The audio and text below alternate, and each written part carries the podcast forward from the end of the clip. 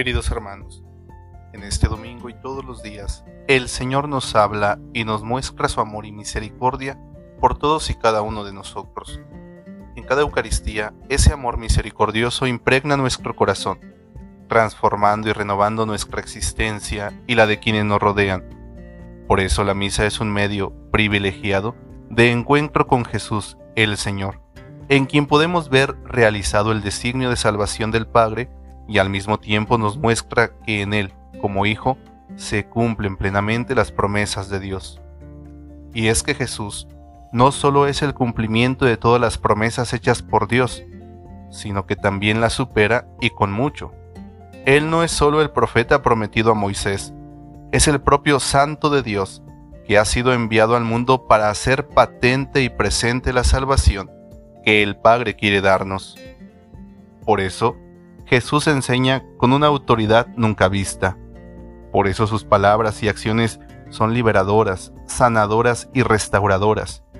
Por eso su mensaje de salvación sigue siendo actual y vigente al grado de que Jesús nos sigue hablando con esa misma autoridad y sigue haciendo acciones de liberación, sanación y restauración en favor nuestro. Lo único que tenemos que hacer para ser coprotagonistas de esta historia de amor y salvación es escuchar su voz y no endurecer el corazón.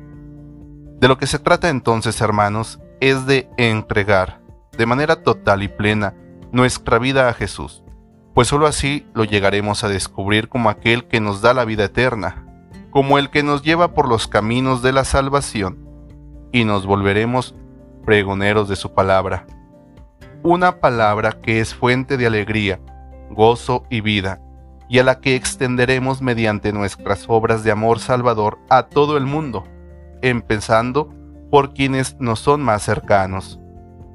Es decir, al dejar entrar a Jesús en nuestra vida, al dejarlo renovarnos y liberarnos de aquellos espíritus inmundos que nos atan, nos convertimos en palabra de vida para los que nos rodean Hoy, sin miedo a equivocarnos, podemos asegurar que todo el mundo quiere decirnos algo.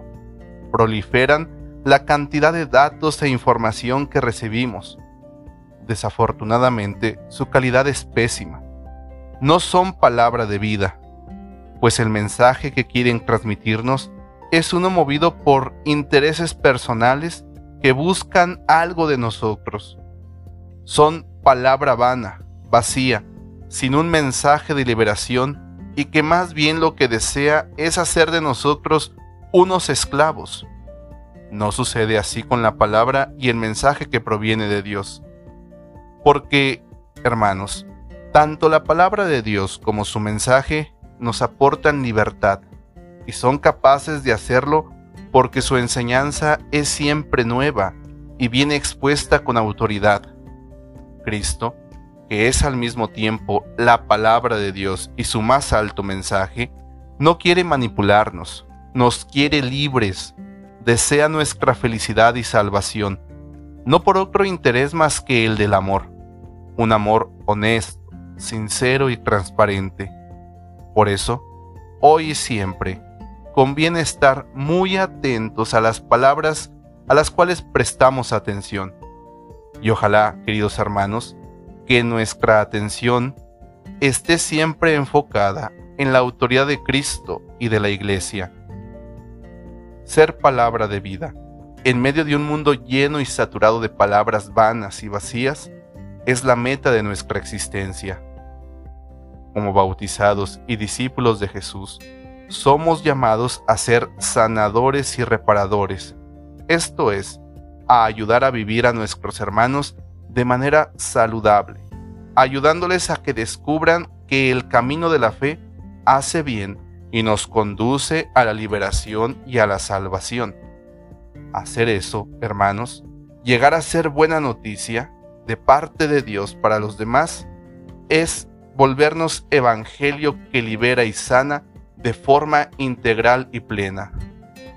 Por eso, hermanos, pidamos hoy y siempre a la Virgen María, nuestra Santísima Madre, y a nuestro Padre San José, que nos den la gracia de que en medio de tantas palabras que abundan, sepamos prestar atención y escuchar activamente la palabra con más autoridad que hay, la de su Hijo Jesús.